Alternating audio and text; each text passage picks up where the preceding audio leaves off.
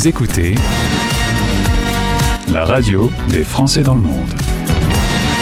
L'artiste du jour. Annie Chataille est avec nous. Bonsoir, bonjour, bonjour tout le monde. Merci de m'accueillir. Oh, tu sais, on est sur la radio qui ne dort jamais. Alors bonsoir ou bonjour, de toute façon, il y a forcément au moment où on se parle quelqu'un qui va aller se coucher et quelqu'un qui se réveille. Est-ce que tu veux bien qu'on revienne un tout petit peu en arrière?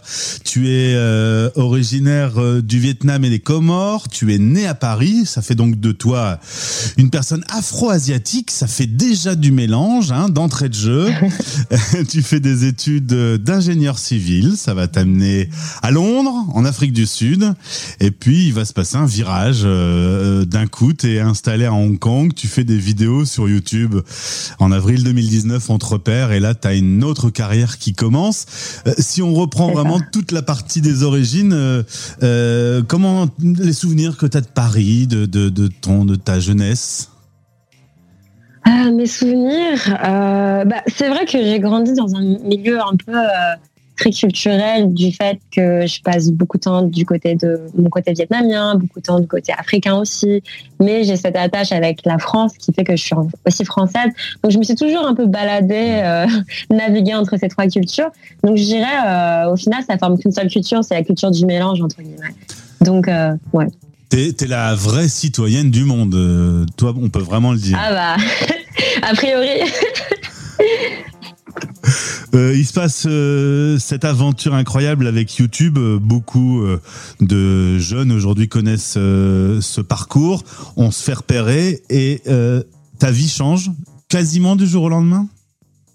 Bah, c'est vrai que c'est assez intéressant parce que je pense que je fais partie d'une génération. On est un peu entre les deux, c'est-à-dire qu'on a grandi avec l'idée qu'on doit avoir un job corporate dans une grosse entreprise, un job stable, que ce soit lawyer ou euh, ingénieur, etc. Donc j'ai un peu suivi ce parcours-là au tout début parce que je pensais que c'était la perfection et l'idéal. Jusqu'au moment où Internet est venu avec les vidéos virales, Instagram, TikTok, YouTube. Et là, je me suis dit, non, il y a une opportunité là-dessus. C'est pas possible que le, les gamins de 12 ans font plus d'argent que euh, des lawyers. c'est pas possible. C'est pas possible. Et donc, du coup, je me suis dit, non, mais je vais essayer parce que déjà, grâce à ce métier-là, je peux exprimer ma créativité. Je peux full time être danseuse parce que être danseuse il y a 10 ans c'était vu comme un job oh, comment tu fais pour s'ouvrir pour euh, survivre c'est un peu instable etc donc vraiment pour moi c'était l'opportunité de euh, d'explorer un métier nouveau et de vivre de ma passion entre guillemets. Donc j'ai essayé. C'est comme jouer euh, jouer au loto. Ouais. j'ai essayé. J'ai mis une vidéo sur Instagram. Elle est devenue virale. Euh, 30 000 vues dès la première fois. Et la vidéo a tourné tourné. J'ai commencé à faire de plus en plus de vidéos. Et ça a fait grossir mon compte qui fait que des brands euh, sont venus vers moi et m'ont dit ah bon on aimerait bien travailler avec toi et petit à petit j'ai build up cette carrière euh, on va dire d'influenceur ouais. Quand on arrive sur ton site internet, on, donc on voit les quatre facettes que tu euh, utilises aujourd'hui danseuse, chorégraphe, modèle et influenceuse. 60 000 personnes te suivent par exemple sur Insta, c'est dingue. Ça fait des communautés euh, importantes. Tu es euh, aujourd'hui euh, une personne qui a notamment été connue grâce à la télévision. Faut quand même parler des réseaux sociaux, mais aussi un peu de télé. Championne d'une émission qu'on ne connaît pas nous en France ici, c'est Dance for Life. C'est une compétition de danse euh, Hong Kong. Euh, comment ça se passe la vie euh, quand on est parti pour être euh, ingénieur civil et que finalement on se retrouve d'un coup comme ça projeté sur les réseaux et à la télé? Bah, c'est vrai que je me souviens quand on a annoncé les résultats de, la compétition sur, à la télé. Donc, tous mes collègues ont vu la télé, ont vu ce qui s'était passé, ont vu que j'étais la gagnante. Donc, le lendemain, quand je suis arrivée au travail, vraiment La bizarre, parce radio qu'avant, des personne Français. ne me parlait. J'étais vraiment la petite ingénieure avec ses lunettes qui travaille sur son ordinateur, qui travaille sur les plans. Et du jour au lendemain, tout le monde est venu me voir euh, en disant Ah, mais félicitations, on savait pas que tu dansais, euh, ta performance était incroyable. Donc c'est comme si euh, ma vie avait changé du jour au lendemain, Ouais. alors que j'ai toujours eu ces deux, ces deux facettes-là, c'est juste que je les ai pas vraiment montrées. Et, et je me suis rendu compte que les gens te voient différemment et ce que c'est, c'est, ça fait partie du message que je veux donner, c'est-à-dire que on peut avoir différentes facettes, on peut avoir différents chapeaux et on peut être, effectivement être ingénieur en génie civil et euh, danseuse, modèle, influenceur. Il n'y a pas, il y a rien de contradictoire là-dessus. Et on peut être une femme en, en, au top de tout ça. Donc, euh, une femme avec des origines diverses.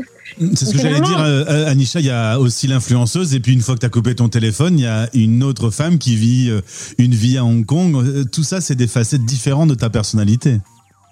Exactement. Et je pense que mon but, mon objectif, mon message, c'est de montrer que voilà, il n'y a pas de limite. Euh, on se fixe nos propres euh, objectifs, on les atteint, euh, on est heureux et on ne doit pas se, comment dire, se laisser définir par les règles de la société ou ce que les gens disent de nous. Non, vraiment, le monde est, a tellement de possibilités. Je veux vraiment pousser les gens à faire ce dont ils, ils ont envie de faire, enfin, leur passion, suivre leur passion, suivre ce dont ils ont vraiment envie de suivre et je vais essayer de donner un modèle de réussite qui est un peu différent de la norme, c'est-à-dire euh, non, je ne suis pas que ingénieur, non, je ne suis pas que modèle, non, je ne suis pas que influenceuse. Je peux être tout. Et j'essaie vraiment de pousser les futures générations à, entreprendre ce qu'ils veulent, en fait, entre guillemets. On va quand même pas euh, tourner autour du pot. La danse, euh, c'est l'excellence. C'est très dur, la danse. Euh, c'est beaucoup, beaucoup, beaucoup d'entraînement. tu représentes aussi un, modèle de femme, ce qui fait de toi aussi un peu une porte-parole. Tu, tu, es fier, je pense, de représenter un peu les minorités ethniques, de vivre cette vie un peu décalée. c'est quand même, il faut pas se leurrer, aussi avant tout beaucoup de rigueur, beaucoup de travail. Beaucoup de disciplines, hein, effectivement. J'ai commencé par euh, la danse classique. La danse classique, c'est euh, très c'est vraiment très strict. Je pense que c'est pour ça que j'ai pas trop, j'ai pas trop accroché. J'ai changé vers le hip-hop. euh, non, c'est effectivement, ça fait plus de 20 ans que je danse et c'est une rigueur qu'il faut avoir avec son corps. C'est un respect, une rigueur. C'est-à-dire qu'il faut s'entraîner assez régulièrement. Il faut respecter son corps, c'est-à-dire l'écouter et savoir quand voilà quand ça tire trop, faut se reposer, mais il faut essayer de pousser euh, sa capacité au maximum parce qu'on veut être, le meilleur. Et moi, dans mon esprit, en fait, je pense que la danse et mes études, ça a toujours été un peu, euh, je veux donner le maximum et le meilleur de moi-même. Et la danse, ça, n'a jamais été vraiment juste une activité ou un hobby. C'est vraiment quelque chose dans lequel je voulais exceller. Euh, de la même façon que mes études, en allant à Louis-le-Grand, en faisant cette carrière d'ingénieur. Donc j'ai chacune des, des directions que j'ai prises, j'ai essayé de vraiment prouver que je pouvais arriver au bout donc euh, c'est voilà, mon objectif.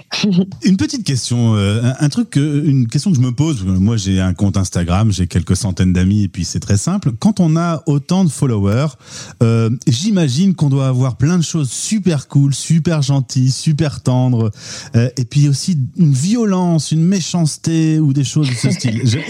c'est une question, hein, je ne sais pas, mais je le suppute. Comment on vit ça?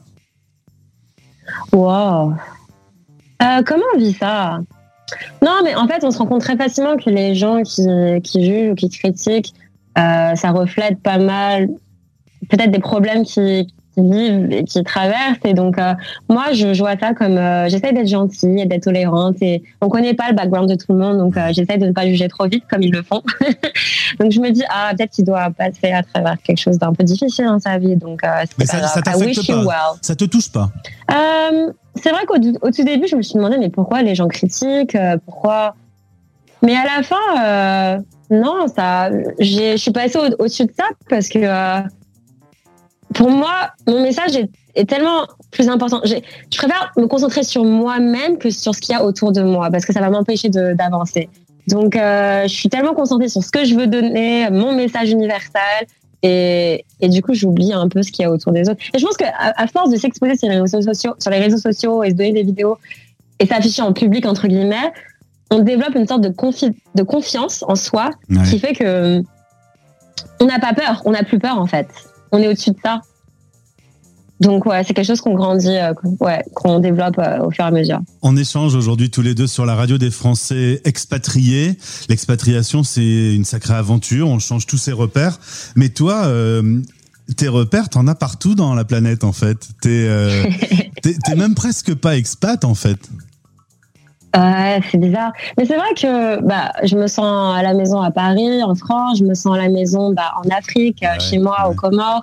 Je me sens à la maison au Vietnam avec ma famille parce que, bon, même si je suis pas trop allée beaucoup, mais je sens qu'il y a quand même une attache, des, un repère, des repères.